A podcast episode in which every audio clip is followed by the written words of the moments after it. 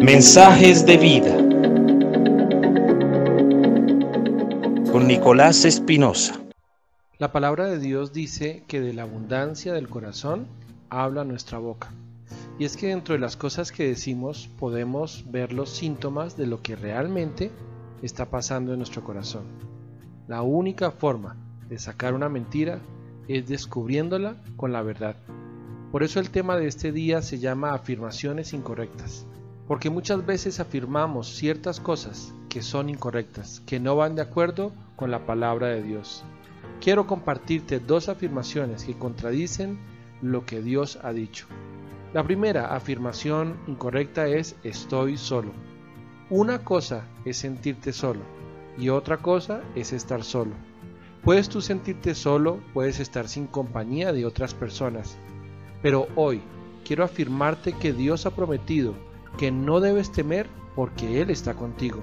No desmayes porque Él es tu Dios que te esfuerza, siempre te ayudará, siempre te sustentará con su diestra de justicia. Miremos la vida de David.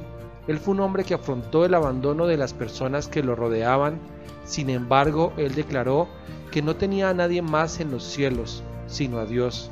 Contigo a mi lado, dijo, nada me falta en este mundo. Ya casi no tengo fuerzas, pero a ti siempre te tendré. Mi única fuerza eres tú. Esto está en el Salmo 73. La otra afirmación incorrecta es es imposible. ¿Alguna vez te has encontrado en circunstancias tan difíciles que has dicho es imposible, no veo salida, mejor tiro la toalla? Tal vez has tratado de cambiar tu carácter sin éxito. O por ejemplo has dicho he fracasado, no he sido un buen padre, esposo o hijo. ¿Te has sentido alguna vez como un perdedor? ¿Te has sentido frustrado por no poder lograr la victoria en tu vida que otros parecen ya haber alcanzado? Y la lista continúa, pues la respuesta a estas preguntas es tú no puedes, pero Dios sí puede. Por ejemplo, ponte en el lugar de esos tres jóvenes judíos frente al rey de Babilonia, amenazados con ser echados en un horno de fuego por desobedecer la orden de adorar la imagen del rey.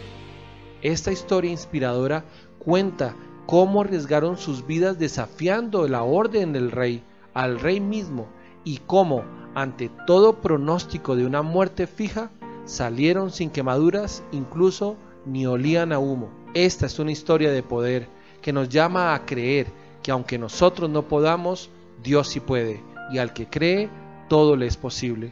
Ahora, esta afirmación incorrecta que dice es imposible tiene muchas variaciones que pueden estar afectándote hoy.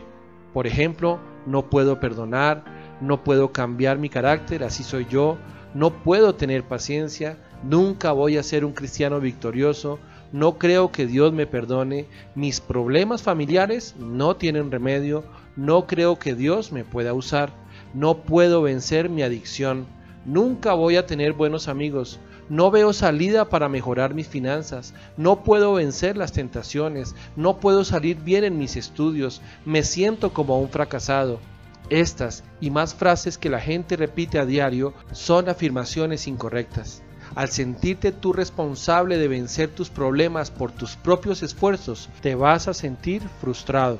No es cuestión de tu capacidad para sobreponerte, es cuestión del poder que se halla en el mismo corazón de Dios. Dios le dijo a Pablo cuando estaba pidiéndole por una debilidad, bástate mi gracia. Esto quiere decir, mi gracia debe ser suficiente, porque el poder de Dios se perfecciona en la debilidad humana. Pablo permitió que el poder de Dios reposara sobre él. Vivir en la gracia quiere decir depender de Dios y no de tus esfuerzos propios. Por eso Él dijo, todo lo puedo en Cristo que me fortalece. Saca hoy las mentiras de tu corazón. No permitas que se aniden más allí. Deja que la verdad de Dios destruya las mentiras y podrás experimentar la esperanza a la cual Dios te ha llamado. Que Dios te bendiga.